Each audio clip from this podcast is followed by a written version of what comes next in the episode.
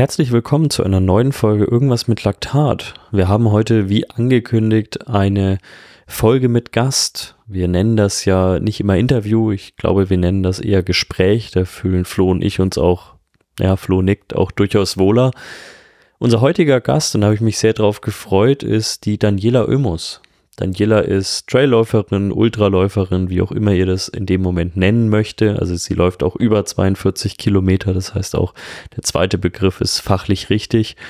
Sie hat dieses Jahr mit dem Sieg beim allehrwürdigen Segama in Spanien im Rahmen der Golden World Trail Series ihren, ja, zumindest in der breiten Öffentlichkeit mit Abstand größten Erfolg eingefahren. Im September konnte sie dann auch beim Wild 50 im Rahmen der UTMB World Series in der Schweiz nochmal einen Sieg einfahren.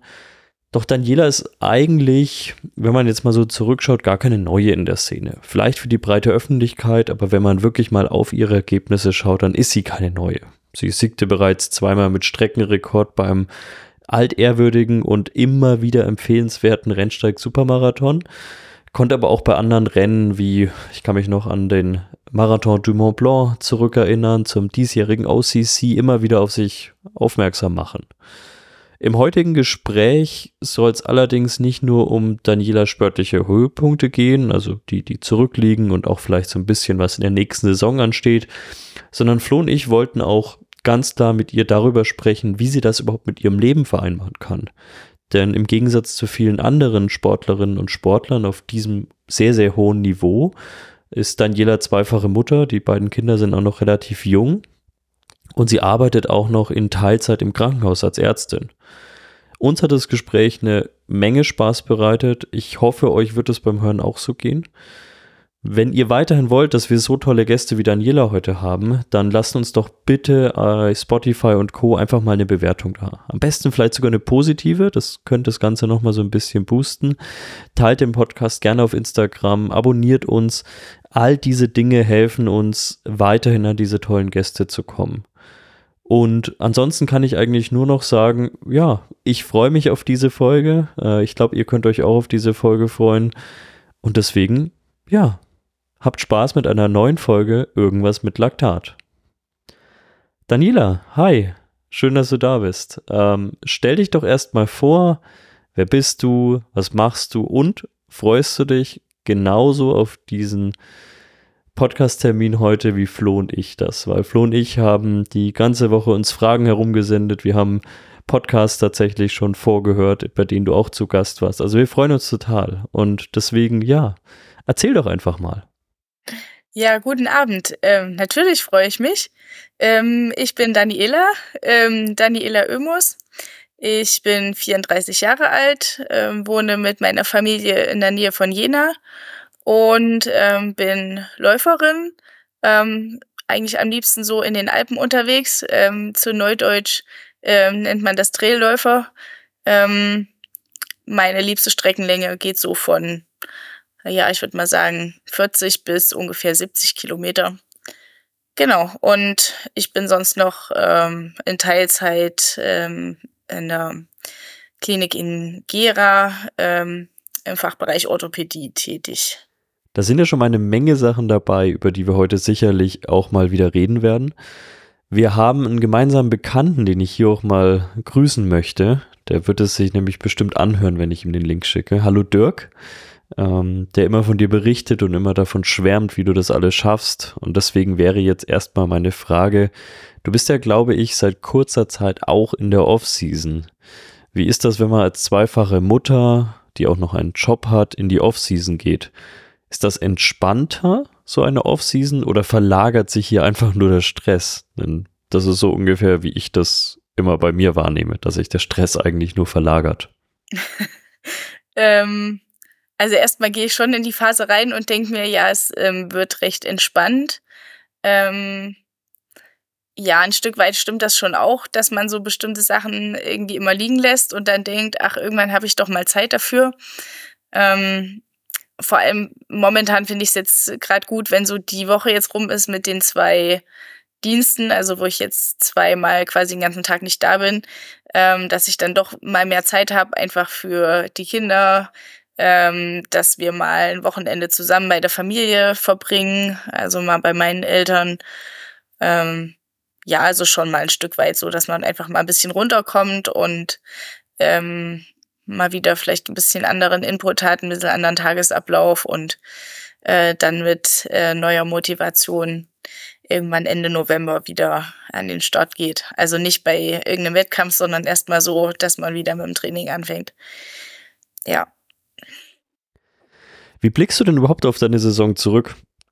Also wenn ich jetzt mal so als Außenstehender draufschaue und ich habe ja viel live beziehungsweise in Streams und so weiter mitbekommen, aber wenn ich das jetzt nochmal so ein bisschen Revue passieren lasse, dann würde ich einfach mal sagen, durchaus sehr, sehr erfolgreich. Wir werden ja auch noch über ein oder zwei Rennen reden, äh, die ich mir jetzt hier mal rausgepickt habe, die ich später wirklich mal besprechen möchte. Aber jetzt mit so ein bisschen Abstand auch zum letzten Rennen. Wie blickst du auf die Saison zurück? Bist du zufrieden in die Offseason gegangen? Bist du eher am Hadern? Da hat ja auch jeder so ein bisschen seinen eigenen Weg in so eine Offseason reinzugehen. Ja. Ähm, also ich sag mal, die Saison ist sicherlich nicht perfekt gelaufen. Ähm, sie ging mehr oder weniger perfekt los äh, mit dem ersten Platz ähm, bei Zegama als Kori. Ähm, dann hat so ein bisschen die Konsistenz gefehlt ähm, über den Sommer, würde ich jetzt mal so sagen. Ähm, aber ja, ist einfach, denke ich, so den, äh, den Umständen insgesamt geschuldet ähm, ich denke schon, dass äh, ja einfach viel dann auch die Regeneration zwischendrin fehlt oder ähm, dass dann gerade am Anfang relativ viele Wettkämpfe auf einen Haufen waren, wo ich im Nachhinein sage, okay, das ähm, ja hätte man sich vielleicht auch so denken können, dass das so nicht gut geht oder ähm, dass man da von der Leistung her abbaut. Ähm, ja, aber es ist, glaube ich, einfach eine Erfahrung, die man irgendwie, die ich irgendwie sammeln musste, weil ähm, irgendwie versucht man doch immer das auszureizen, was geht. Und ähm, manchmal geht's halt gut und manchmal geht's halt nicht gut. Aber ja, wie gesagt, also entweder, entweder ganz oder gar nicht. Und äh, manchmal stellt man dann eben im Nachhinein fest, ähm, dass vielleicht dann doch der Mittelweg äh, irgendwie ein bisschen besser gewesen wäre. Und ähm, ja, insofern hadere ich jetzt nicht mit mir. Also ich würde sagen, ich habe so über den Sommer ähm, alles gegeben. Manchmal musste ich dann irgendwann ja halt auch mal auf meinen Körper hören. Also ich hatte dann so im Juli halt auch mal eine Phase, wo ich ähm, gemerkt habe, dass ich einfach nicht richtig trainieren kann, dass mich einfach alles nur noch anstrengt und ähm, da habe ich über bestimmt drei Wochen wirklich sehr wenig gemacht, bis ich dann irgendwann gemerkt habe, okay, ähm, ich habe auch wieder Lust und ich verkraft das Training auch wieder. Dann bin ich nach zehn Kilometern schon total K.O. Ähm, ja, also ich denke, ähm, unter anderen Umständen ist da sicherlich äh, noch irgendwie Luft nach oben. Ähm, aber trotzdem bin ich zufrieden mit dem, was ich dieses Jahr so erreicht habe. Ähm, ja, und ich meine, ähm, der letzte Wettkampf, klar, das war jetzt auch nicht so äh, berühmt, ähm, das Finale jetzt von der Golden Tree-Serie. Ähm, aber ich sage mir dann auch, es hätte vielleicht auch schlimmer kommen können äh, mit dem Sturz. Wenn es an anderer Stelle passiert wäre, wäre es wahrscheinlich wesentlich schlimmer äh, ausgegangen. So hatte ich Glück und bin mit ein paar Kratzern davon gekommen. Ja, genau. Aber vielleicht muss man dann auch manchmal eben einsehen, dass es ähm, eben nicht der Tag ist und ähm, wenn man nicht so hundertprozentig konzentriert ist, ähm, dann hat es, glaube ich, wenig Sinn. Da fallen mir gleich zwei Fragen zu ein. Robert, darf ich da kurz reingrätschen? Okay, also Daniela, du bist äh, selbst gecoacht, ist das richtig? Ich, ich finde das immer richtig gut. Ähm, ich, immer ein faszinierendes Thema habe ich damals auch bevorzugt, muss ich ehrlich gestehen. Wie bemerkst du, wann es zu viel ist? Also wie, wie steuerst du so dein Load? Was sind so für dich Marker, wo du sagst, oh, jetzt sollte ich lieber ein kleines bisschen rausnehmen oder hier sollte ich lieber ein bisschen mehr machen? Auch in Bezug auf, was du gerade gesagt hast, dass man ähm, vielleicht ein bisschen zu viel gemacht hat, dann Ermüdung im Sommer vorhanden war. Ähm, wie, wie steuerst du das für dich? Also ich habe oft wirklich so das Gefühl, äh, dass mir mein Körper nicht so richtig die Wahl lässt ähm, also wenn ich halt äh, ja irgendwo locker zehn Kilometer laufen gehe und dann schon unterwegs feststelle, dass mich das einfach wahnsinnig anstrengt, ähm, dann äh, weiß ich dann auch, okay, also irgendwie macht es gerade äh, keinen Sinn.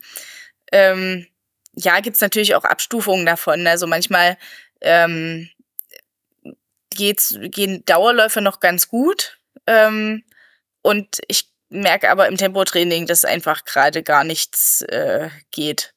Ähm, dann weiß ich auch, okay, das ist heute sicherlich nicht der Tag dafür. Manchmal breche ich dann sowas auch ab. Ähm, aber ich muss sagen, ich mache jetzt wirklich wenig so mit, ähm, ach, keine Ahnung, was es jetzt alles gibt. Äh, man kann ja durch die Uhr den Schlaf überwachen lassen und Ruhepuls und diese ganzen Sachen, sowas äh, mache ich eigentlich nicht. Ähm, sondern das ist eigentlich viel mehr so das Gefühl, ähm, hat man jetzt Lust oder ja, schiebt man irgendwie die Trainingseinheit am Tag doch immer weiter hinaus und denkt sich, ach komm, noch eine halbe Stunde später und machst mal noch was anderes und hast dann immer noch keine Lust und ähm, ja, ich meine, wenn das einmal so ist, okay, irgendwie ringt man sich dann dazu durch, aber wenn man dann mehrere Einheiten hintereinander hat, wo man merkt, ähm, die Energie fehlt irgendwie, ähm, dann weiß man auch, also irgendwo muss wahrscheinlich dann doch mal Ruhe rein. Und wenn man dann sich so anschaut, was man die Wochen davor gemacht hat, dann äh, ja, muss man sich meistens auch eingestehen, dass es wahrscheinlich doch nicht wenig war. Und ja, also ich habe, glaube ich, das schon in der Vergangenheit auch öfter mal übergangen, sicherlich auch diesen Sommer. Ähm, nur irgendwann merkt man dann halt auch, dass man immer weiter abbaut und äh, irgendwann muss man ja. dann mal die Notbremse ziehen. Ja, ich, ich fand das sehr schön, was du bei ähm, Caroline Buff ähm, im Interview auch gesagt hast, dass du nicht zu sehr vorplanst, sondern genau was du gerade äh, wiedergespiegelt hast, finde ich, machen viele Age-Grouper mal falsch, dass sie sich da zu stark an, ah, die Einheit muss jetzt noch sein und zu sehr zwingen. Deshalb dieses Körpergefühl, was du dir halt natürlich auch über die Jahre erarbeitet hast, äh, Gold wert, absolutes Gold wert. Ähm, und eine weitere Frage zu dem Training in dem Zusammenhang. Du hast äh, auch gesagt, du machst, hast viel über Trial and Error dir erarbeitet. Ähm, wo ich auch der Überzeugung bin, gewisse Lektionen kann man vielleicht irgendwo lesen und, und hören und auch durch den äh, medizinischen Background weißt du natürlich sicherlich viel Inside-Knowledge, was, was passiert unter der Haube. Aber manche Sachen muss man einfach spüren, um die zu lernen, bin ich zumindest der Überzeugung.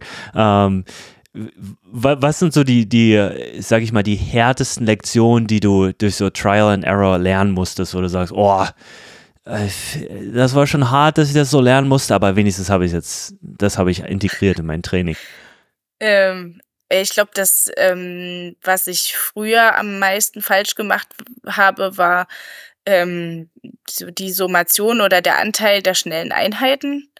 Ähm, ich glaube, es gibt Leute, die das wesentlich besser wegstecken. Ich bin nicht so der Typ. Also ähm, ich finde mal diese, ich glaube, diese 80-20-Regel, die trifft ganz gut auf mich zu, wo man so sinngemäß sagt, jede fünfte Einheit äh, kann man irgendwie was Schnelles machen. Das ist ja dann im Prinzip, naja, einmal die Woche, also auf zehn Einheiten bringe ich es in der Regel nicht. Also eineinhalb Mal pro Woche würde ich jetzt mal sagen. Also wenn ich einmal ein Intervalltraining und dann noch einmal einen schnellen Dauerlauf mache, ähm, das geht mal eine Woche gut, aber da merke ich dann schon auch in der nächsten Woche, dass ich da, dass ich da dran zu knabbern habe. Ähm, und da habe ich mich, glaube ich, in der Vergangenheit des Öfteren so in äh, Grund und Boden gerannt. Ähm, und diese langen Dauerläufe, ja, ich weiß nicht, die fallen mir, glaube ich, von Natur aus eher leichter.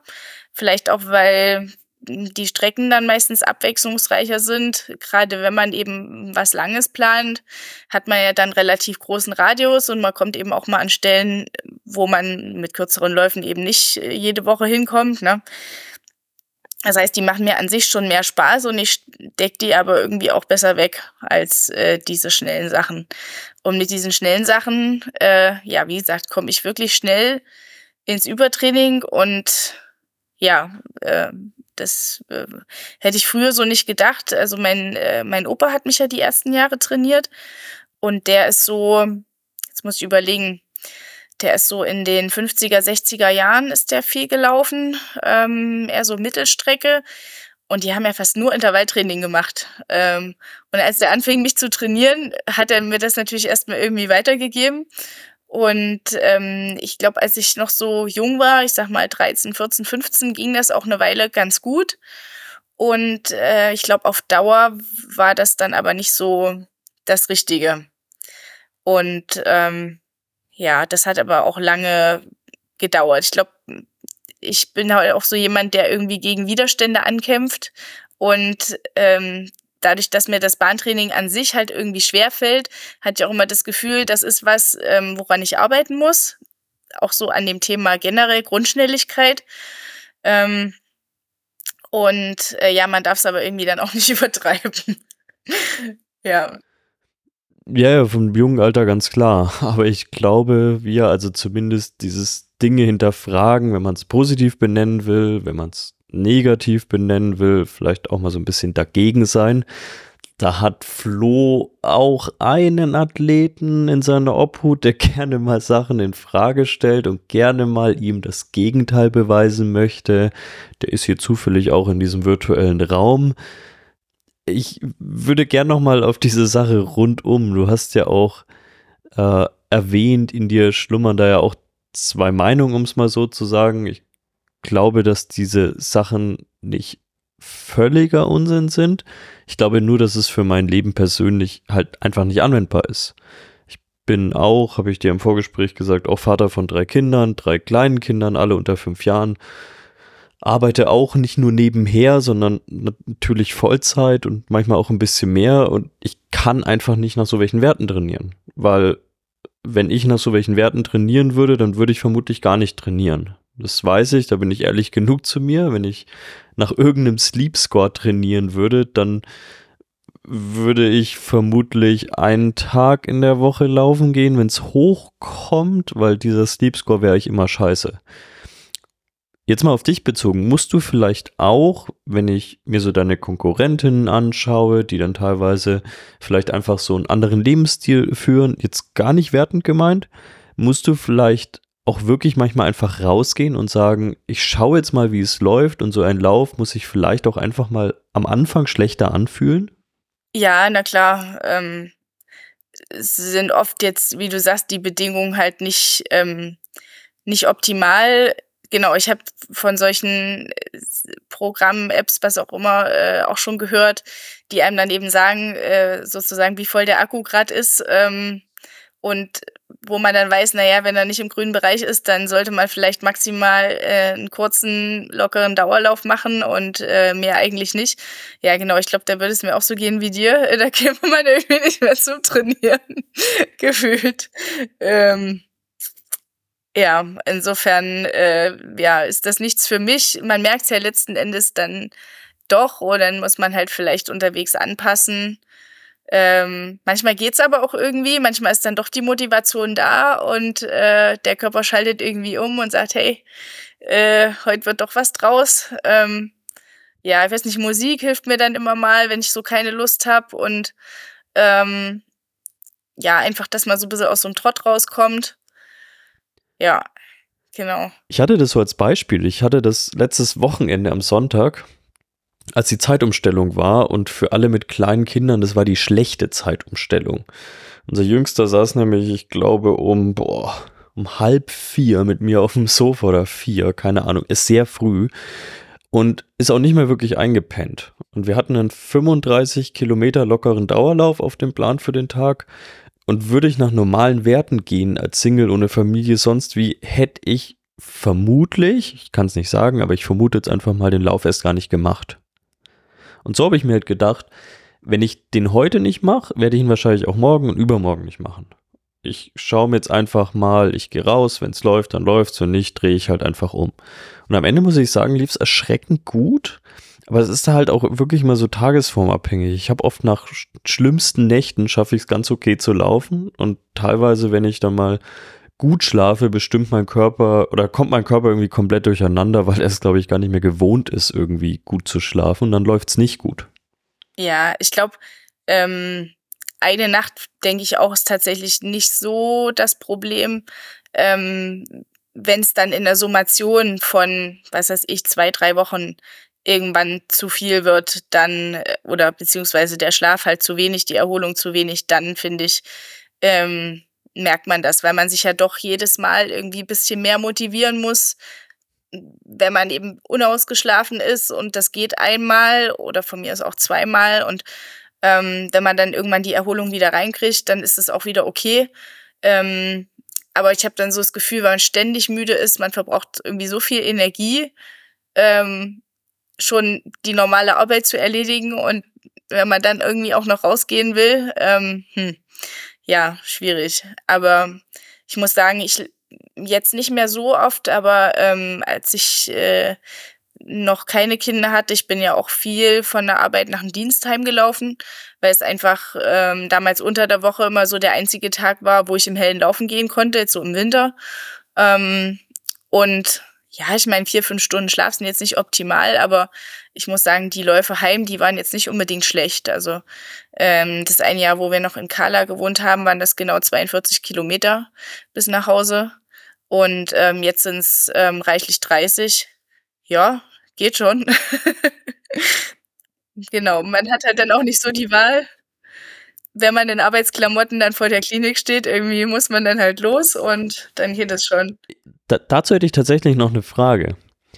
Weil ich glaube, die äh, Kollegen haben bestimmt immer geschaut und da hätte ich auch noch mal so eine Frage. Ich bekomme auch immer mal wieder von Kolleginnen und Kollegen die Frage mit, würdest du eigentlich jemanden anders empfehlen neben deinem Job, ich mache auch relativ viel, einer jungen Familie, noch Sport zu machen? Wenn dich ein Freund fragen würde, so einfach im Vertrauen, dann sage ich, boah, also wenn mich jetzt ein Freund fragen würde, ja, genau diese Frage würde ich wahrscheinlich, boah, ich weiß es nicht.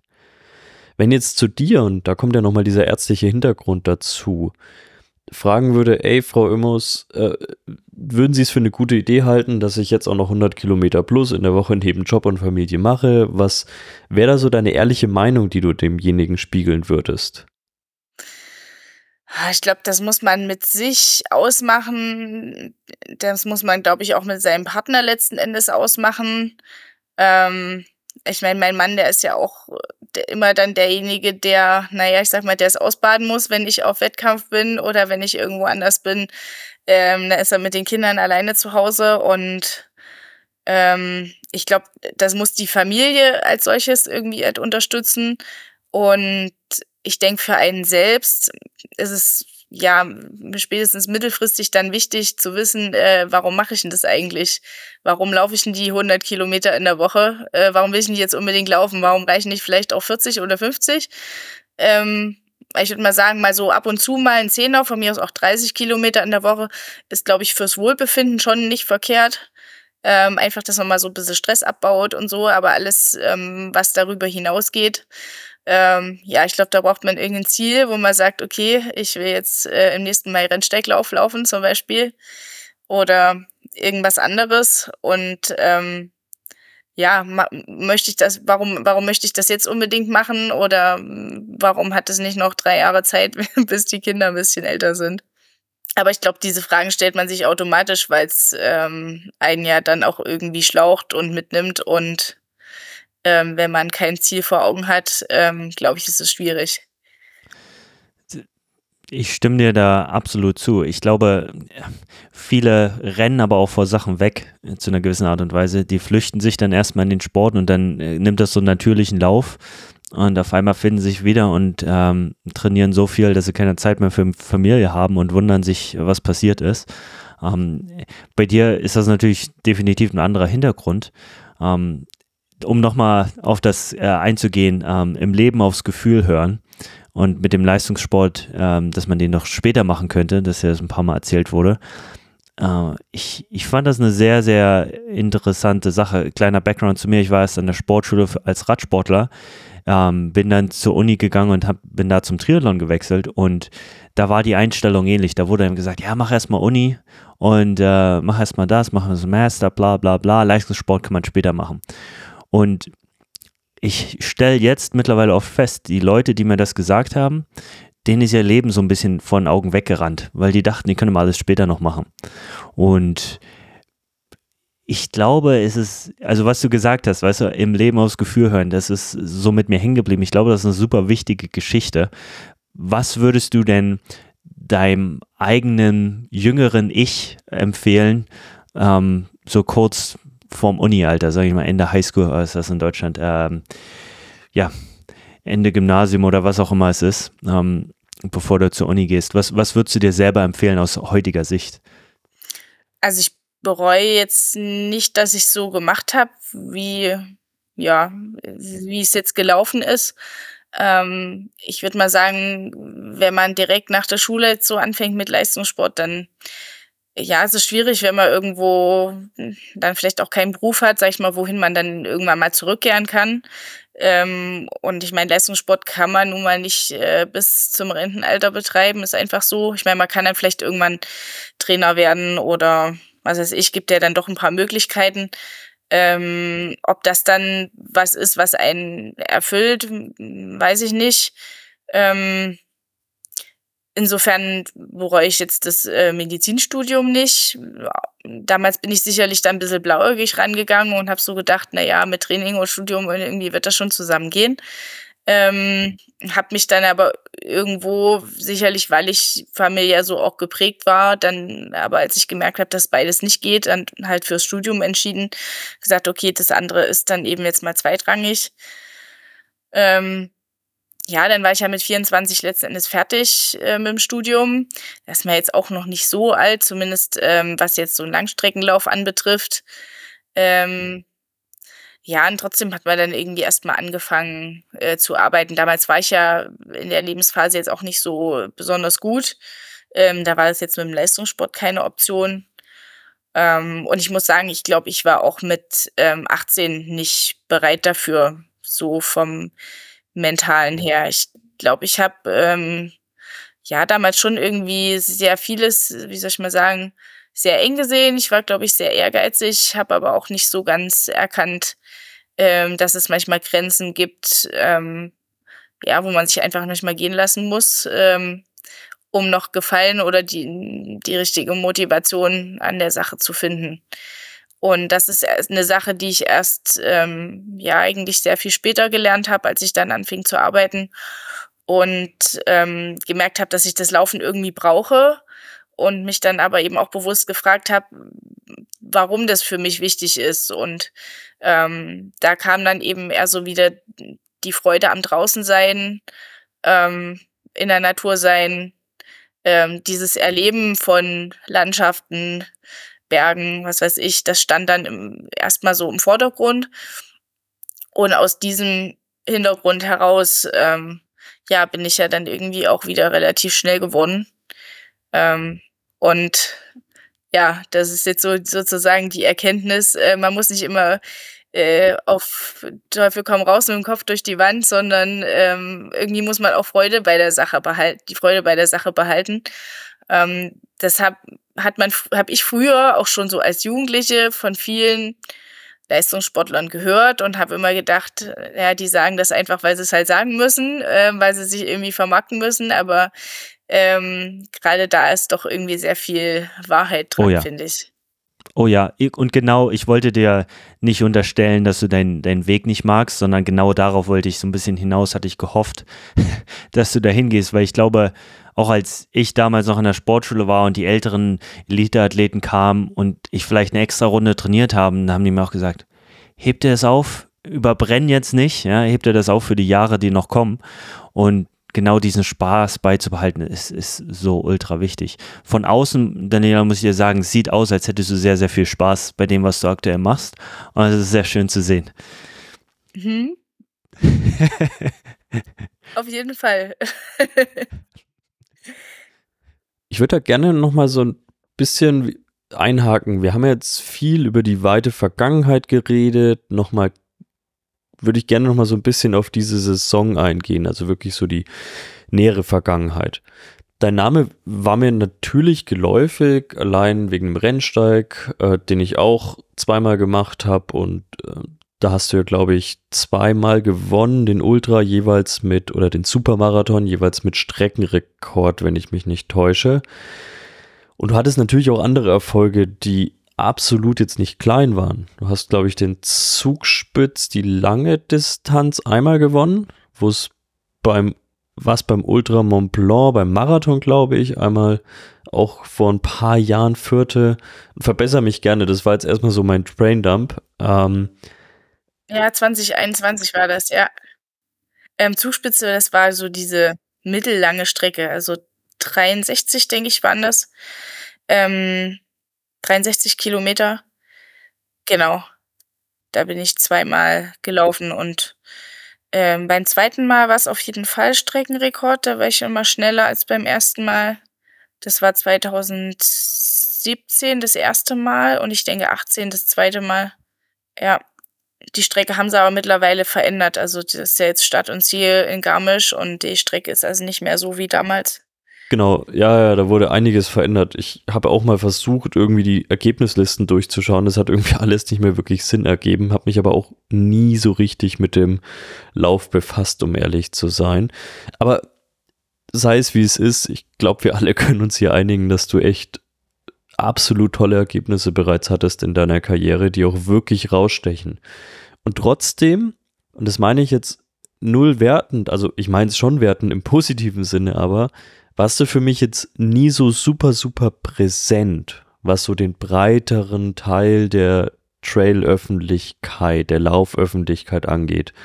Und das Ganze hat sich für mich so komplett geändert eigentlich mit äh, Segama dieses Jahr. Äh, für die Hörer unter euch, die sich in, im Trailrunning vielleicht jetzt nicht so auskennen, ähm, es stehen ganz oft so die längeren Dinge im Fokus. Also so ein 100-Meiler beim Ultra Trail Mont Blanc und so weiter. Diese 40 bis 60 Kilometer Sachen stehen oft jetzt meiner Meinung nach nicht so in der breiten Öffentlichkeit. Jetzt erstmal völlig wertlos. Ähm, aber dieses Jahr äh, gab es den äh, Segama, das ist ein sehr, sehr bekanntes Rennen im Baskenland, äh, total verrückt, wie viele Leute da an der Seite stehen, teilweise auch immer mit ja wirklich äh, wildem Wetter wie auch dieses Jahr. Und wir waren zu der Zeit im Familienurlaub in Griechenland und dann hat mir unser gemeinsamer Bekannter auch nochmal gesagt, oh, es an, hast du gesehen hier, was, was Danny gewonnen hat und ja, also äh, einfach mal Golden Trail World Series bei YouTube eingeben und mal schauen, was du da gewonnen hast. Ähm, jetzt wäre meine Frage, was hat sich für dich auch so ein bisschen verändert? Weil wenn ich ehrlich bin, wenn ich habe mir nochmal diesen Zielanlauf angeschaut, du wirktest selbst so ein bisschen überrascht darüber. Und wenn ich mir so die Presse danach anschaue, war das natürlich auch was für die breitere Öffentlichkeit. Äh, wie gesagt, was hat sich so für dich verändert? Wie hast du das Ganze wahrgenommen, dieses Rennen? Erzähl doch einfach mal so ein bisschen aus dem Nähkästchen. Ja, und das war ja schon auch ähm, auf einem anderen Level. Du hast ja gesagt, ähm, das war der erste Lauf von der Golden Trail World Series.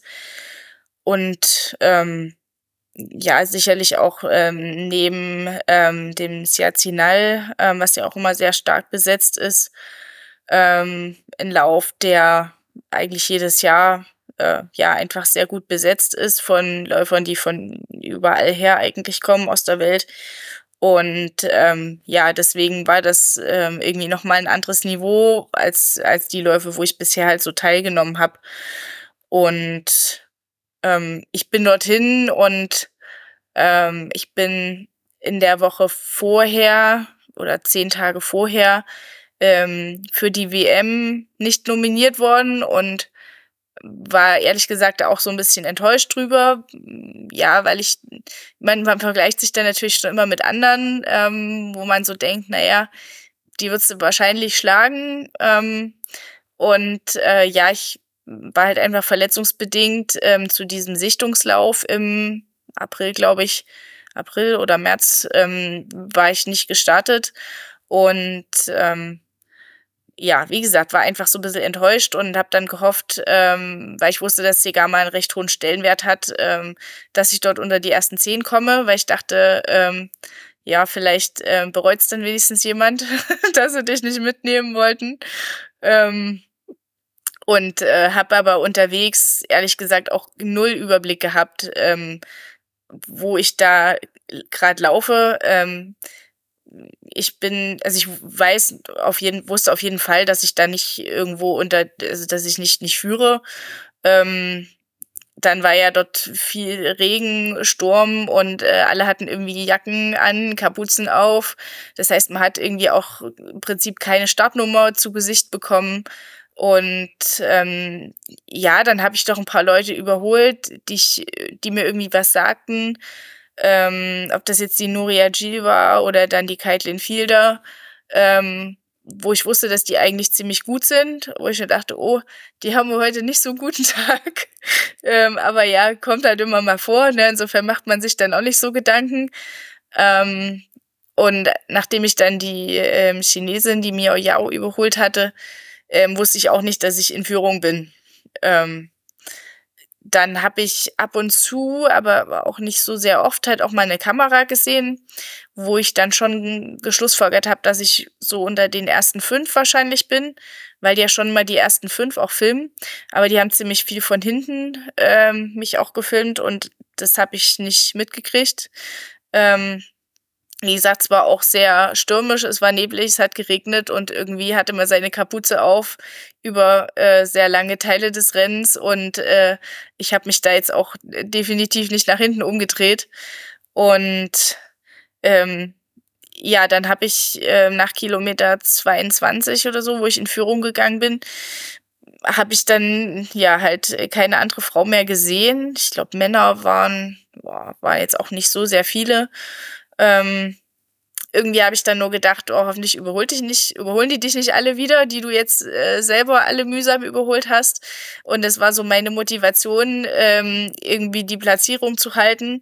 Und ähm, ja, das, äh, als dann das Zielband vor mir auch auftauchte, war ich dann schon äh, ja überrascht, weil äh, keine Ahnung, äh, den ganzen Lauf mir hat ja niemand irgendwas mitgeteilt und ähm, Tja, äh, dann habe ich natürlich erstmal den Kommentator gefragt, äh, welchen Platz ich denn belegt habe. ähm, weil es schon irgendwie etwas äh, surreal war, das stimmt. Was geht da in einem vor, wenn man dann so ein großes Ding abschießt? Weil in der Trail-Szene ist dieses Rennen halt einfach ein Namen. Also ein Kilian Jornet hat da, glaube ich, neunmal gewonnen oder so. Und wie du schon sagtest, das Feld war natürlich auch extrem stark besetzt, was natürlich auch immer was ausmacht. Und jetzt nicht wie beim Rennsteig, was jetzt nicht heißt, dass der Rennsteig nicht gut besetzt ist, aber es ist halt einfach ein anderes Level. Muss man so einen Sieg dann erstmal sacken lassen oder wie waren da so die Tage danach? Nimm uns mal mit. Ähm, ja, direkt ist man, danach ist man, oder war ich erstmal euphorisch.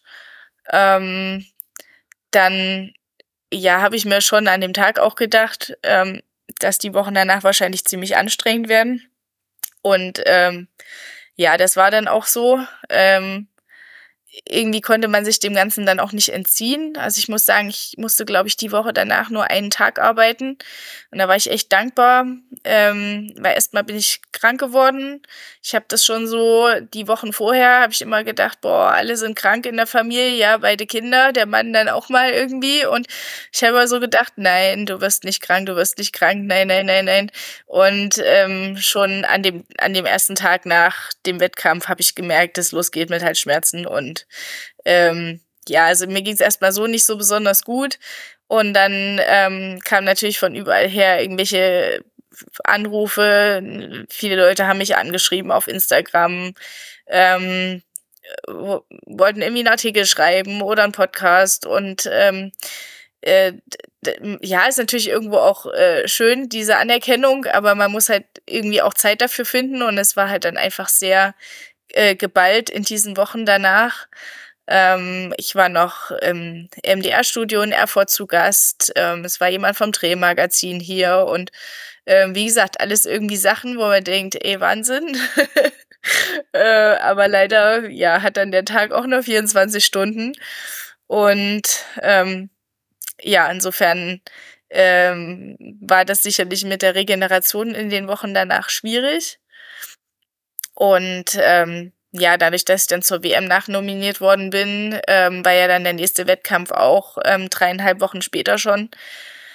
Und ähm, das war alles sicherlich nicht ganz so optimal. Aber ich muss sagen, ich weiß auch im Nachhinein nicht, tja, was ich jetzt hätte anders machen können. Ähm, das ist halt manchmal einfach so. Äh, genau. Ja, da von mir gleich die Frage. Ähm, ist das ist das ja so eine Sache, die dich, also es klang jetzt so ein kleines bisschen schon, als wäre das unangenehm gewesen, die ganze Aufmerksamkeit. Ähm, würdest du sagen, das ist eine Sache, die eher störend dir vorkommt oder ist es schon, also ich muss selber gestehen, zu viel Aufmerksamkeit ist jetzt nervig zu einer gewissen Art und Weise, aber das ist auch eher mein Typ. Ähm, ist das, ist das was, wo du sagst, oh, hätte ich die ganze Zeit jetzt dauerhaft, jede Woche drei, vier Podcasts, Interviews und sonst was, ähm, würdest du das sagen, hey, wenn mir das ermöglicht, dadurch den Sport, 100% vom Sport zu leben, wäre es okay? Oder würdest du sagen, ah nee, da arbeite ich lieber 60% Stelle und mache Sport und habe ein bisschen mehr meine Ruhe, anstatt mich dauernd medial kümmern zu müssen? Also ich glaube, also die Aufmerksamkeit an sich hat mich nicht gestört.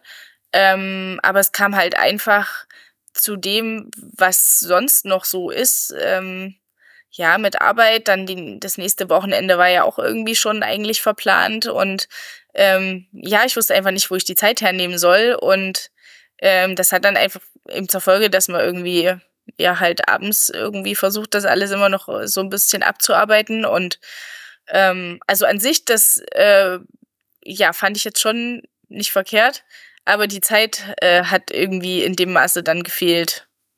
So würde ich es mal sagen. Also insofern, äh, ja, wenn man mich in, äh, zwischen C-Gamma und WM mal von der Arbeit freigestellt hätte, hätte ich das jetzt auch nicht verkehrt gefunden. ja, das, das ist halt auch immer so die, die Sache, was mir von außen oft wehtut, wenn wir jetzt mal zum Beispiel vom Fußball weggehen und in alle anderen Sportarten reingucken, sei es Leichtathletik oder so, äh, teilweise auch Radsport und, und wobei im Radsport haben wir schon ein gutes Teamsystem, aber oft tut es mir so leid, wir haben so viele gute Sportler und es ist für die für meisten unmöglich vom Sport zu leben. Wie ist da, da dein, deine Einsicht? Ich kann es mir ein kleines bisschen denken, aber ich, ich mich würde es nochmal interessieren. Also, das war auch so ein bisschen Teil der ersten Frage gerade. Würdest du wenn du die Möglichkeit hättest, 100% vom Sport leben wollen oder sagst du, der Ausgleich mit dem Abstand auch, mit dem, mit dem normalen Job, der nichts mit Sport zu tun hat, diese, diese Abgrenzung ist auch gut? Ähm, also zum jetzigen Zeitpunkt ähm, jetzt ganz, also auf mich, rein auf mich bezogen, ähm, sehe ich das jetzt schon gerade realistisch, ähm, dass ich mit dem Laufen wahrscheinlich vom Niveau her jetzt auch nicht mehr weiterkommen, beziehungsweise ähm, dieses Niveau, was ich in C-Gamma hatte, ähm, dass ich das auch nicht jetzt über eine Saison halten kann, einfach weil mir zwischendrin die Zeit für Erholung und Training und so weiter fehlt. Ähm, insofern, ja, wenn ich das jetzt nochmal für eine gewisse Zeit äh, hauptberuflich machen könnte, klar, warum nicht?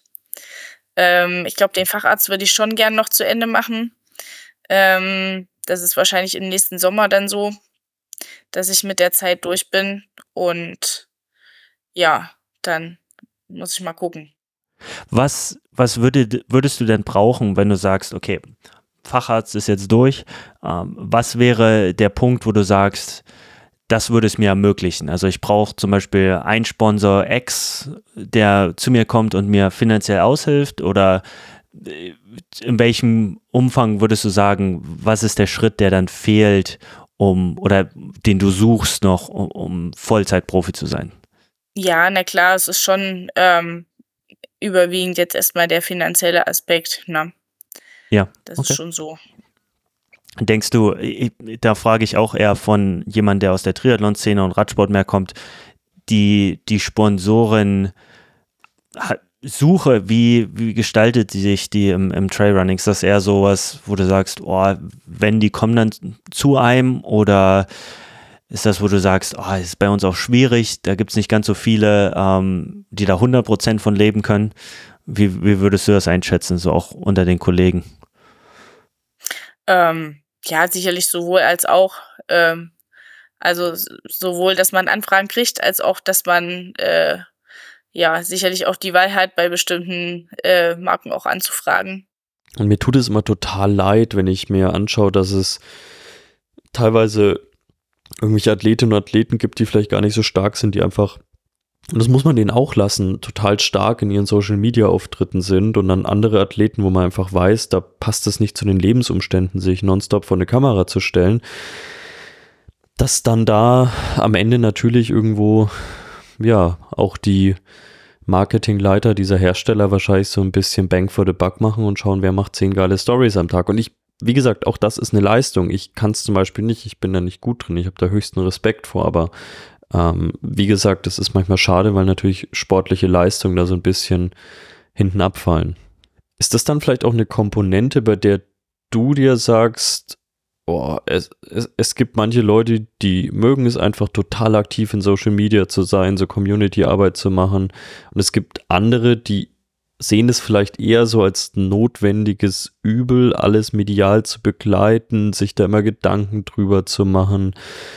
Und ja, man, man würde es vielleicht schon gerne machen, aber dann fehlen vielleicht Zeit, Logistik, weil ja, am Ende selbst dieser Podcast und wenn wir mal irgendwie ein Reel schneiden, das kostet halt einfach massiv Zeit und wenn du dann beim Laufen noch gefilmt werden sollst, ja, natürlich noch mal schlimmer. Ja, also eher eigentlich letzteres. Also ähm, Genau, ich glaube, ähm, viele, ja, die da, also die ja selber, also die da viele Videos online stellen, die haben halt in der Regel auch jemanden, der sie filmt. Äh, wenn ich das mache, dann mache ich das halt selber. Ähm, weil mein Mann halt von Montag bis Freitag arbeiten geht. Und äh, wenn er dann zu Hause ist, dann sind die Kinder auch mit zu Hause. Äh, sprich, wir kommen eigentlich nie dazu, mal zusammen laufen zu gehen. Ähm, und damit ist es halt auch schwierig, äh, da jemanden zu finden, der, der mich unterwegs äh, filmt. Ja.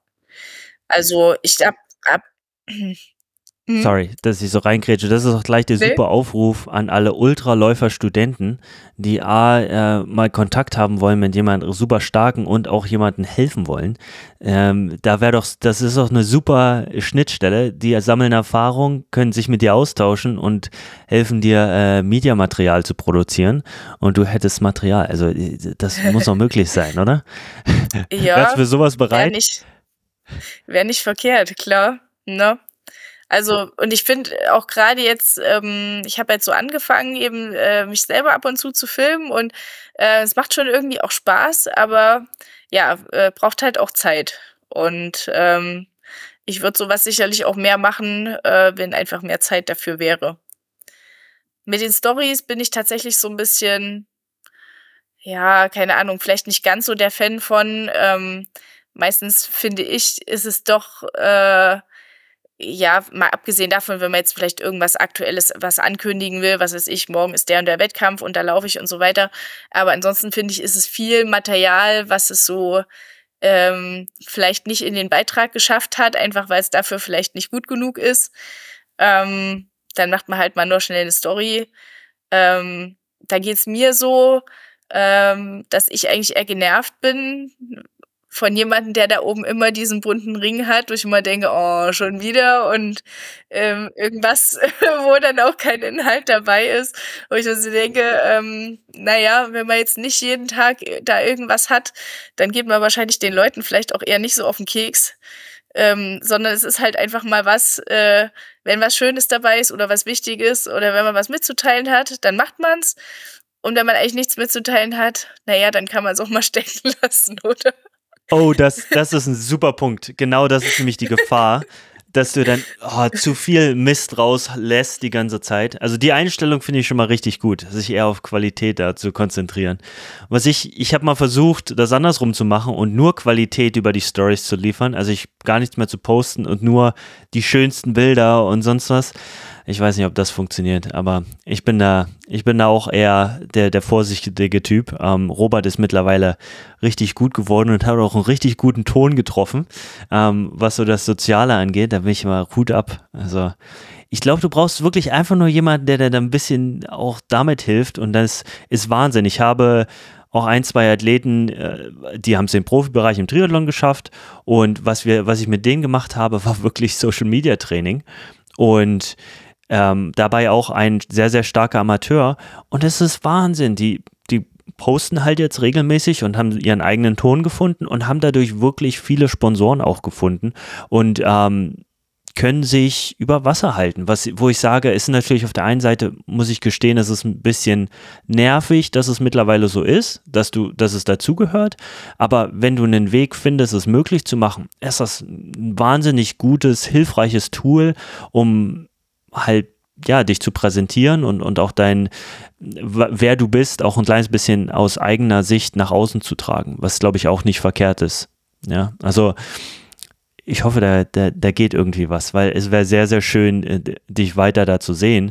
Und wie gesagt, mir blutet immer das Herz, wenn ich mitbekomme, dass aus weil aus, aus den dümmsten Gründen, Gründen, wie sowas finanziell, es sollte doch einfach möglich sein in der heutigen Zeit. Also wirklich, wenn jemand Performance wie du ablieferst, da, also da, ich habe mir auch aufgeschrieben, was sollten wir im Sport verbessern?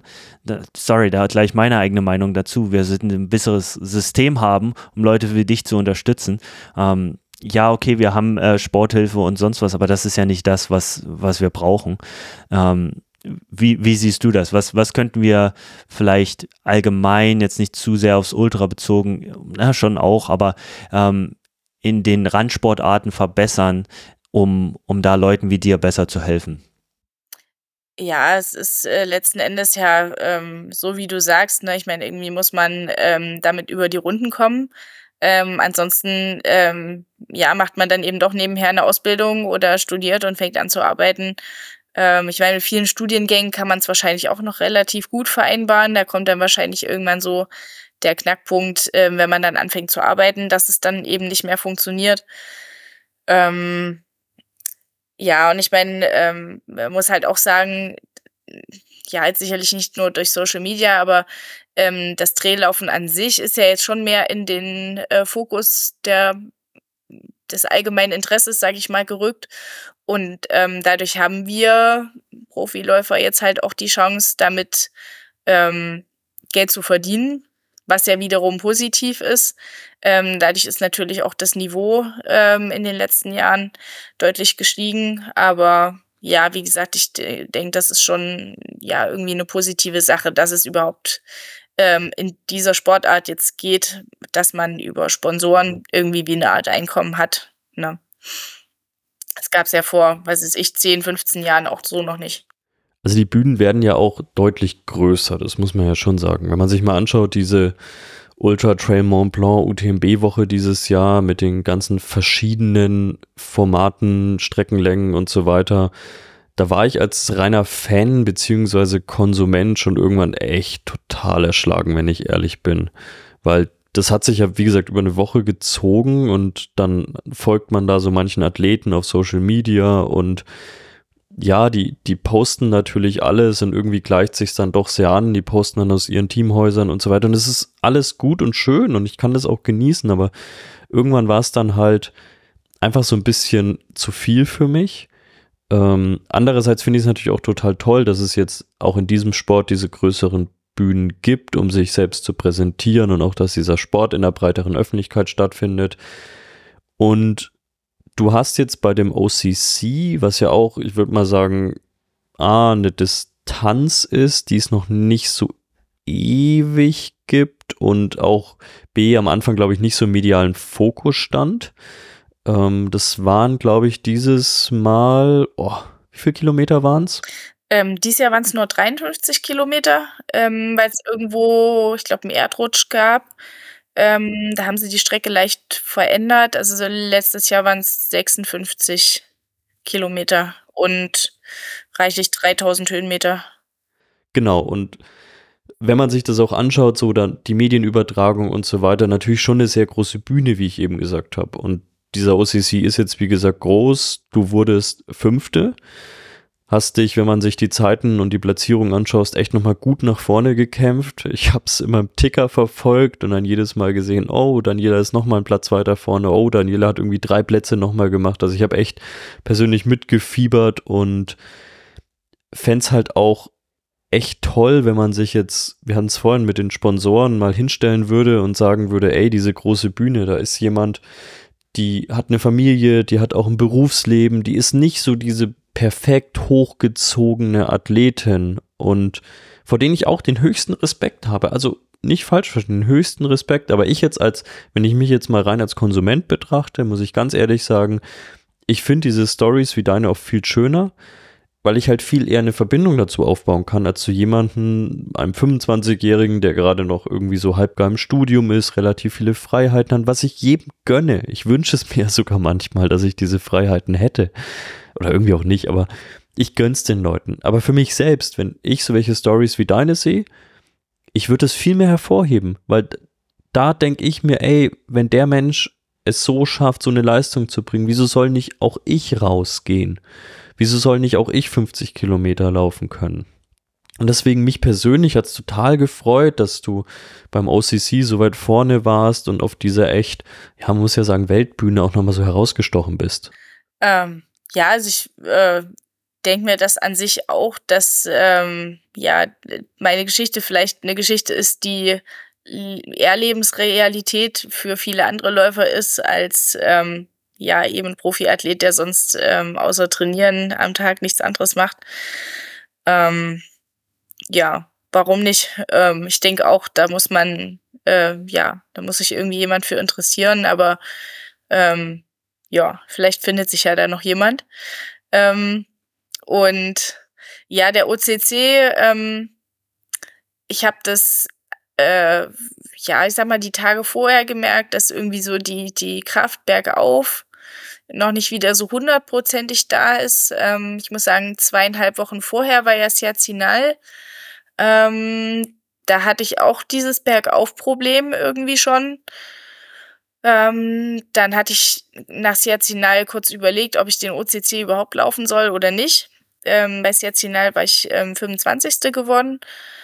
Ähm, und dann habe ich mich davon aber doch relativ gut erholt und habe dann, glaube ich, drei Tage oder so nach dem Rennen habe ich gesagt, so, jetzt probierst du das, jetzt packst du noch mal eine Woche Training rein. Ähm, und dann kam ja noch mal so neun oder ja ungefähr neun Tage Tapering, also alles irgendwie ziemlich dicht gedrängt. Ähm, aber ich habe auch das Gefühl gehabt, vielleicht auch einfach für den Kopf, aber irgendwie, dass ich äh, vorher mal noch ein paar lange Läufe machen muss.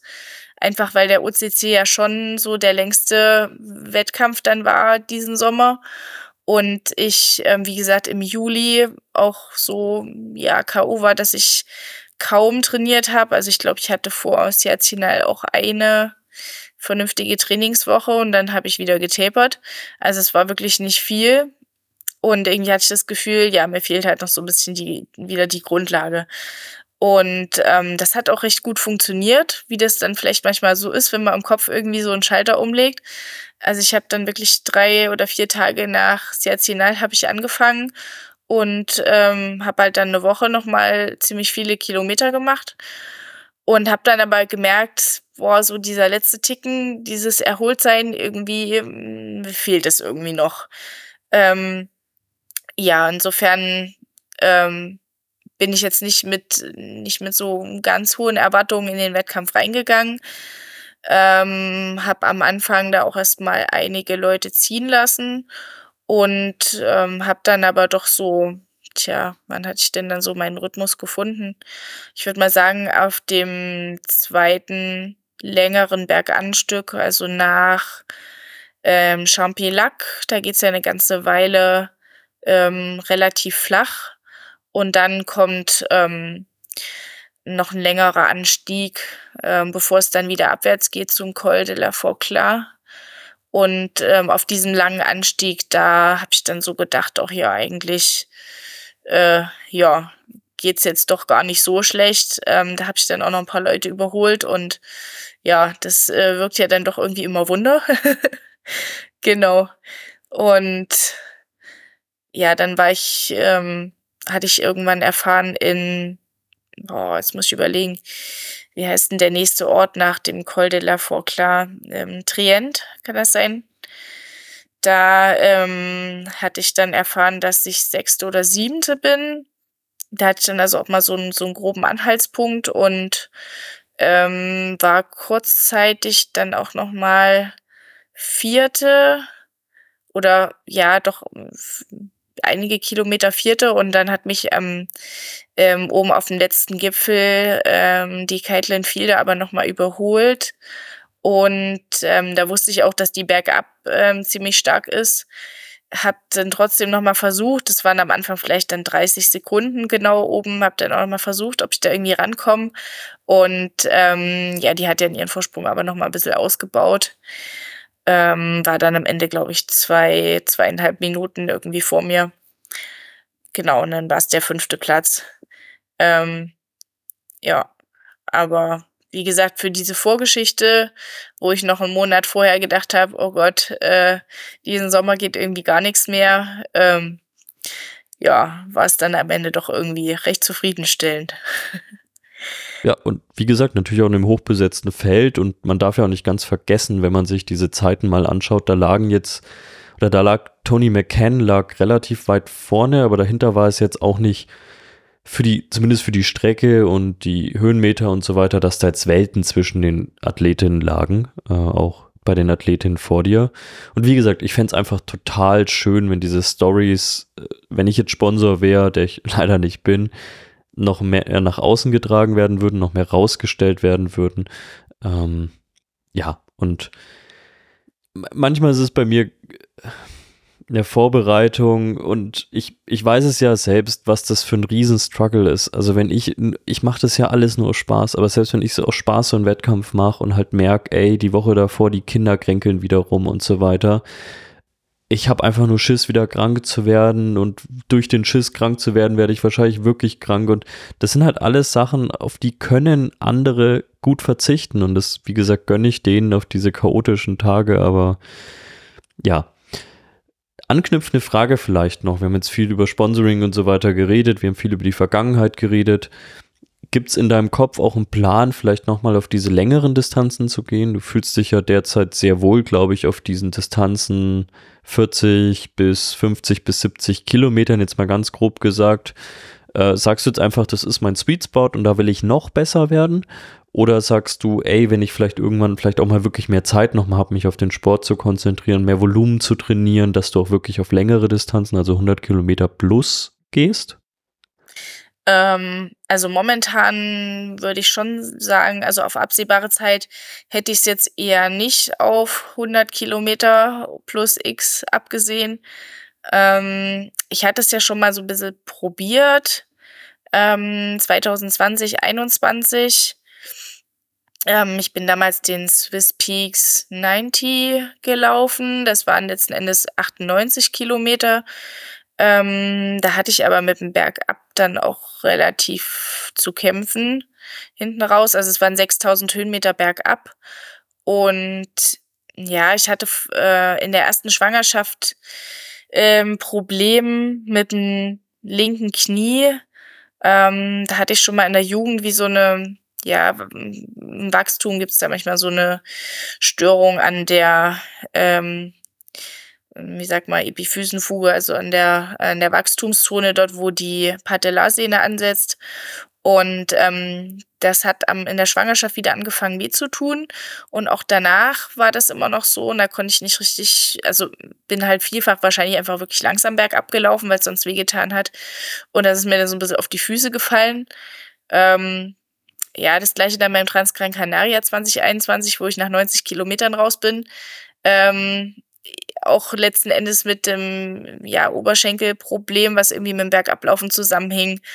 Ähm, insofern, äh, ich glaube, die, ich habe damals sehr von den Trainingskilometern tatsächlich profitiert, die ich da im Winter 2020, 2021 gemacht habe, einfach ähm, weil das sehr viel Umfang war. Ähm, da war ich ja auch in Elternzeit, da hatte ich also auch die Zeit dafür. ähm, und ähm, ja, aber momentan habe ich tatsächlich mehr Gefallen an den kürzeren Strecken. Also ich sag mal, Golden Trail ist ja jetzt nicht nur 50 bis 70, sondern eher wirklich noch kürzer. Ähm, ja, wobei ich jetzt so denke, 40, ab 40 aufwärts ist was, ähm, das sind so die Läufe, wo ich wahrscheinlich ähm, am meisten punkten kann, so würde ich es jetzt einfach mal ähm, bezeichnen. Ähm, ja, vielleicht habe ich irgendwann auch noch mal Lust ähm, auf diese ganz langen Sachen. Ähm, wobei ich ähm, jetzt schon vielleicht sagen würde, wenn man nicht in den Alpen wohnt und ähm, diese hohen Berge direkt vor der Tür hat, wo man jede mindestens einmal in der Woche ähm, solche längeren Downhills laufen kann, ähm, denke ich, wird das dann gerade bei diesen ähm, langen Ultras, die ja dann insgesamt sehr viele Höhenmeter haben und vor allem eben auch die Höhenmeter bergab, ähm, ist es, glaube ich, weiß ich nicht. Also könnte ich mir vorstellen, kommt man irgendwie so an seine Grenzen. Gibt es vielleicht auch noch mal einen Unterschied zwischen Männern und Frauen? Ich glaube, Männer sind da doch muskulär ein bisschen anders aufgestellt. Jedenfalls ähm, würde ich jetzt mal so sagen, weiß ich, ich kenne es von meinem Mann, aber auch von anderen, die jetzt keine hohen Berge hatten zum Trainieren und die jetzt trotzdem, weiß ich, in Transgran Canaria gefinisht hatten und ähm, jetzt nicht äh, bergab so die übermäßigen Muskelprobleme hatten. Ähm, wenn ich das so mit mir vergleiche, also ich bin damals im Training hier in Jena ein paar Mal 4000 Höhenmeter in einer Einheit hoch und runter gelaufen und äh, hab's halt dann am Ende, am Ende muskulär auch nicht auf die Reihe gekriegt. Also ich glaube, die Männer haben es da vielleicht doch ein bisschen einfacher, ähm, könnte ich mir vorstellen. Ähm, ja, aber für mich, ähm, ja, glaube ich, ist das so ein Punkt, wo ich denke, ah, vielleicht müsste man da doch dann doch irgendwann mal umziehen. Keine Ahnung. Ähm genau. Um sowas richtig vorzubereiten. Ja, ich glaube, viel mit diesen, was du gerade angesprochen hast, ist auch das Testosteron halt mit der Bone Density bei den Männern, ähm, was da sicherlich hilfreich ist. Ähm, was ich dir empfehlen kann, zieh einfach zu mir hier nach Hawaii. Wir haben super viele schöne Berge. Du kannst hier den ganzen Tag berg runterrennen. Äh, ist, ist kein Problem, ist nur ein bisschen weit weg von den anderen Distanzen. Aber wir haben ja auch äh, Hurt 100, 100 yeah. Meilen Rennen ähm, durch yeah. den Dschungel, ist auch ziemlich zu empfehlen. Ja, okay. Ich habe schon davon gelesen, aber es klang jetzt nicht so ähm, ja, attraktiv. Als wäre das äh, der, der, der Landschaftslauf, wo man jetzt unbedingt mal hin muss. ja, also viel siehst du nicht, viel Dschungel. Also wirklich viel durch ja. den Wald rennen, ja. ja Und cool. fünf Runden, oder? Wie viel waren das? Ich, ja, ich glaube, waren sogar, waren es nicht sogar sechs Runden? Irgendwie so in die Richtung, ja. Und du musst vorher, äh, das wollte ich auch mal fragen, genau, du musst vorher Trailwork machen, also du musst halt herkommen und an, am Trail arbeiten, bevor du dich qualifizieren kannst, was ich eine ganz coole Geschichte finde für Lokale, aber für welche, die jetzt aus Europa kommen, ist das immer ein bisschen schwieriges Auswahlkriterium. Ähm, Gibt es solche Sachen auch bei ähm, anderen Trail-Events, dass man sagt, hey, wir, wir haben halt auch so ein bisschen Impact auf die Natur und wir machen Trailwork mit. Ähm, ich weiß, dass das immer mal, äh, wenn solche längeren Events sind, die Woche vorher passiert, aber ähm, Im Allgemeinen ist das, ist das was Typisches, dass das Trailwork auch stattfindet oder ist das eher so ähm, Nebensache? Also fällt mir jetzt tatsächlich ähm, gerade kein anderer Lauf ein, wo das auch so wäre. Okay. Ähm, ja, rein Interesse. Bei uns ist das immer relativ ähm, äh, groß, aber ich glaube, das ist auch so ein, so ein Ding in Hawaii, besonders, dass wir halt Trail, weil hier wächst halt alles. Wenn du eine Woche nichts machst, dann ist der Trail weg. Überwachsen, ja. Also bei meinen letzten Läufen, Flo, standen halt Kühe rum, die alles weggefressen haben. Äh, zumindest in der Schweiz habe ich da sehr viele gesehen. Ich glaube, da musste hier gar nicht so viel machen. Ähm, also von dem her, das ist wahrscheinlich eher so bei dir eine Sache. Ich kenne das ja aus Hawaii, wie zugewachsen es teilweise ist. Ich finde es aber an sich eine total schöne Sache, besonders wenn man vielleicht so diese Müllkomponente auch noch mit einbezieht. Ähm, Jetzt mal noch zu dir. Wir hatten in der letzten Folge, Dani hatten wir darüber geredet, über dieses ganze Thema Saisonplanung und so weiter. Ähm, wie, also ich selbst habe gesagt, ich möchte es durch Familie relativ knapp halten. Ich will keine lange Saison haben, weil ich auch psychisch irgendwie die Spannung nicht halten kann.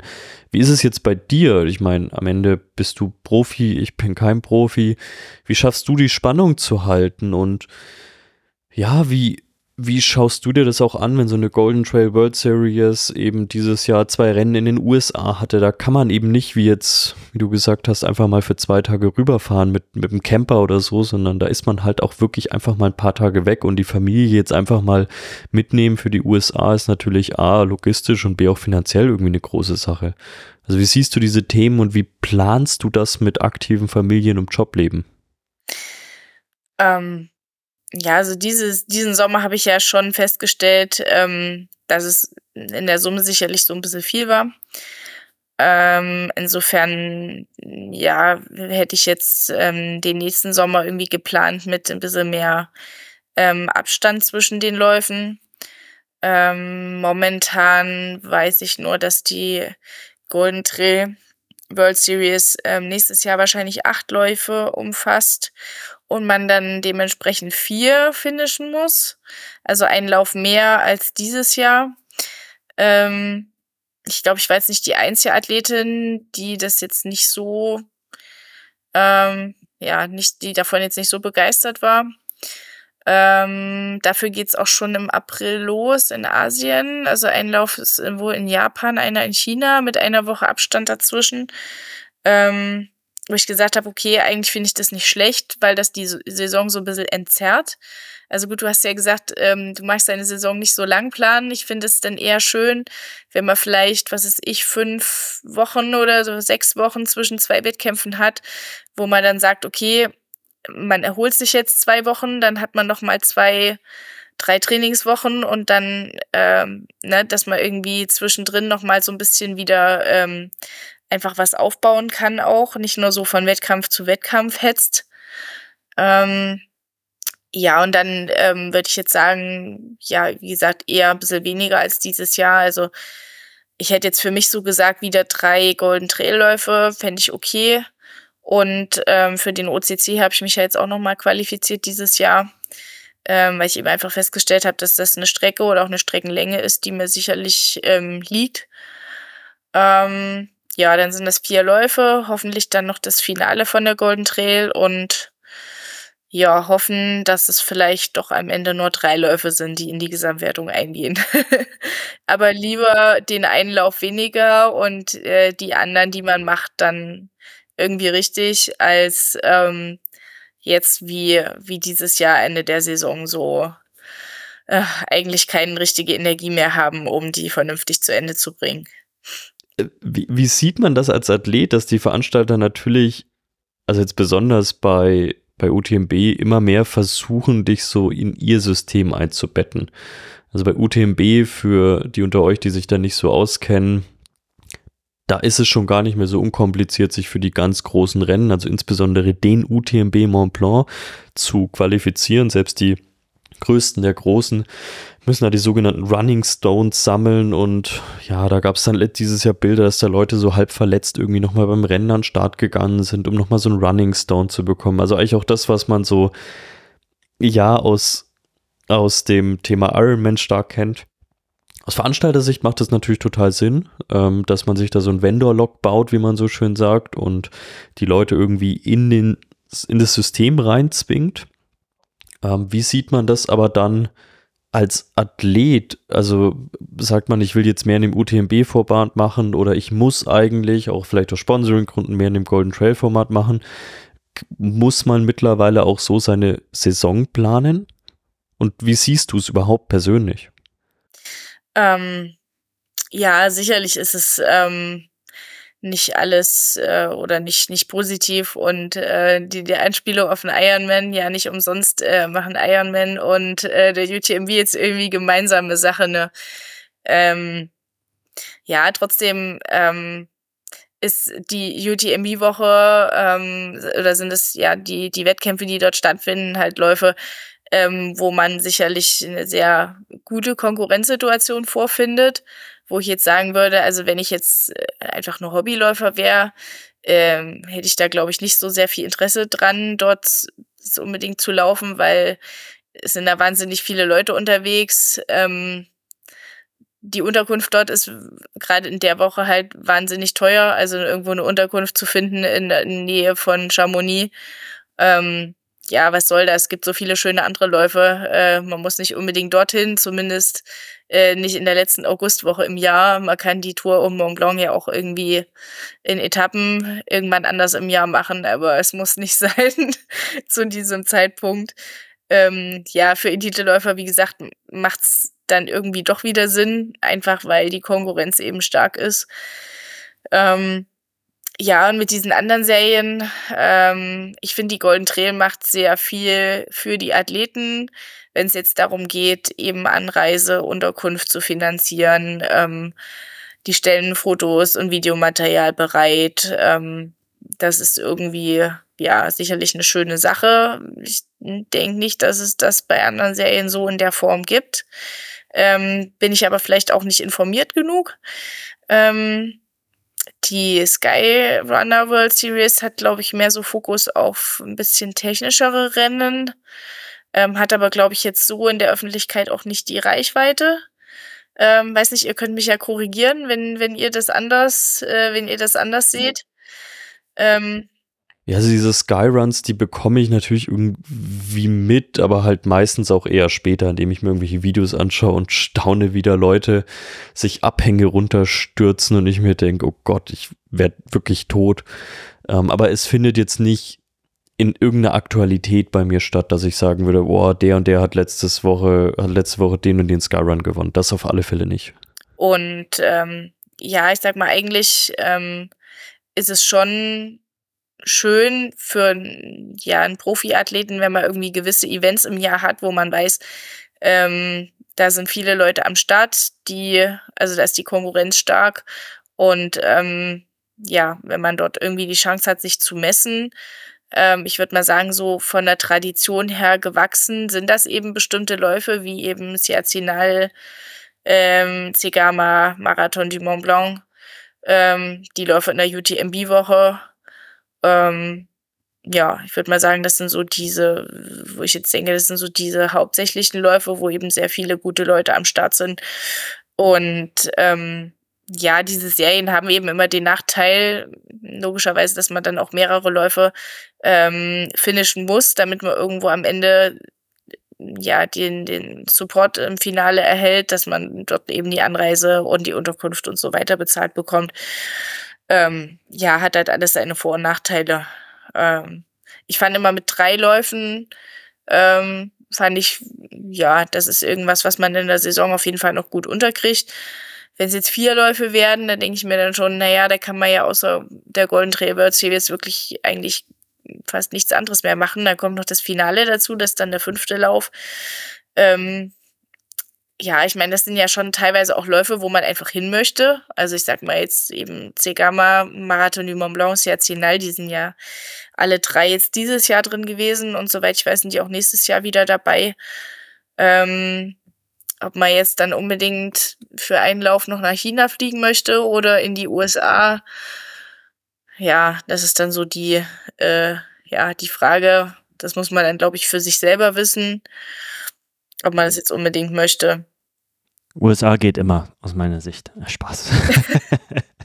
Wie ist die denn. Läufe haben wir, glaube ich, nicht so den technischen Anspruch, das wiederum nicht so günstig.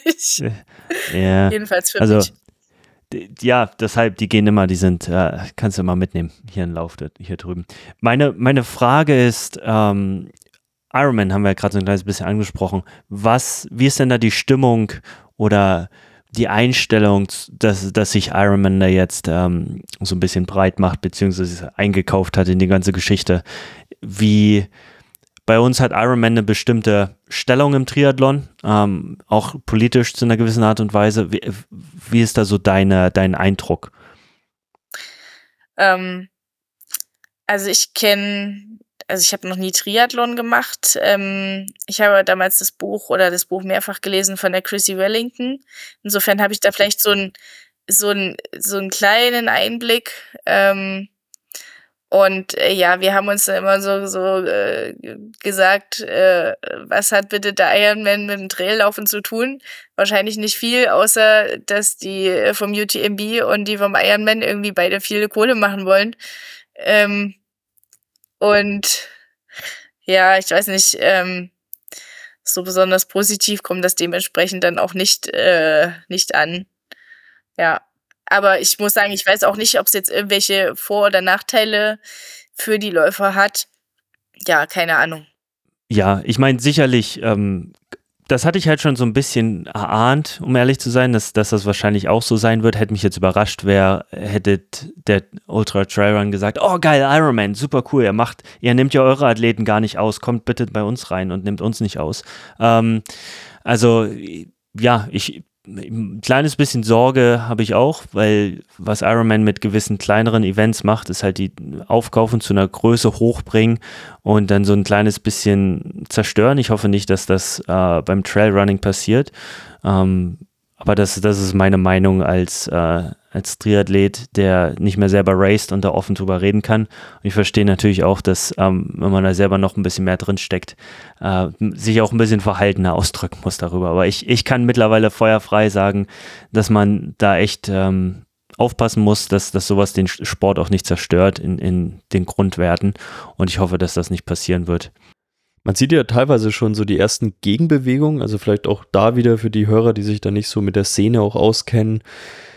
Der Transvulkanier, der war für kurze Zeit Teil dieser UTMB World Series und die haben jetzt vor kurzem, glaube ich, ein Statement rausgegeben, dass sie es nicht mehr sind. Also sie wollen irgendwie wieder ein Monument für die Region sein und wollen wieder für die Region stehen. Da kann man jetzt natürlich viel zwischen den Zeilen lesen. Äh, es gab dazu noch viele Diskussionen um neues UTMB World Series Rennen in Whistler. Da gab es zumindest sehr ja, also jetzt nicht Gerüchte, die super weit hergeholt waren, dass man dafür einem anderen Rennen von einem sehr bekannten Trailläufer äh, nicht die Lizenz gegeben hat, dass da da Jahre davor immer ausgetragen wurde. Und dann gibt's halt auch so Dinge wie, oh, ich fand es dieses Jahr einfach so ein bisschen, und vielleicht habe ich doch zu viel reininterpretiert, aber Kilian Jornet, einer, wenn nicht sogar der größte aller Zeiten in diesem Sport, bei den Männern zumindest, ähm, der ist so halb verletzt bei dem Eiger nochmal an den Start gegangen und ist da so ins Ziel gejoggt, natürlich immer noch schneller als die meisten anderen, einfach nur um sich so einen bescheuerten Running Stone zu holen, um überhaupt die Chance zu haben, beim UTMB an den Start zu gehen, wo er dann verletzt war. Und das ist so ein Riesenathlet, der hat so viel für diesen Sport gemacht. Ganz viele würden dann niemals an der Startlinie stehen, wenn es den Typen nicht gäbe. Und das, ich finde, es hat einfach so ein völlig blödes Bild abgegeben, was ich eben aus dem Triathlon kenne und was jetzt so einfach nochmal importiert wurde und genauso wie im Triathlon kriegen dann am Ende doch wieder irgendwelche Leute eine, eine Wildcard, weil ja, Spektakel muss man ja trotzdem wieder beibehalten und das finde ich halt einfach, ja, das finde ich nicht schön. Und bei den Ultraläufern habe ich so das Gefühl, dieser, diese Skepsis gegenüber UTMB und Ironman ist schneller aufgekommen als, als bei Ironman selbst. Wahrscheinlich einfach, weil man schon viel mitbekommen hat, auch aus der Ironman-Welt.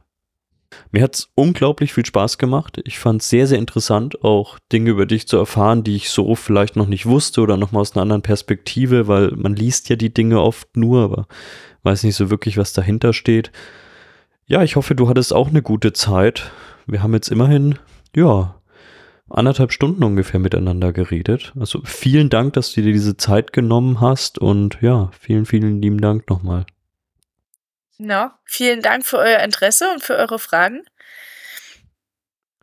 Ja, danke, danke auch nochmal von mir für deine Zeit und ich hoffe, dass wir vielleicht auch ein kleines bisschen, vielleicht hat der Richtige zugehört und kann sich an der Stelle auch gleich nochmal Gedanken machen und äh, Daniela einen schönen Pitch rüberschicken, wie er denn ihr aushelfen will, entweder als Sponsor oder per Social Media. Also meldet euch bitte bei ihr. Ähm, das wird gebraucht. Also auf geht's, Leute.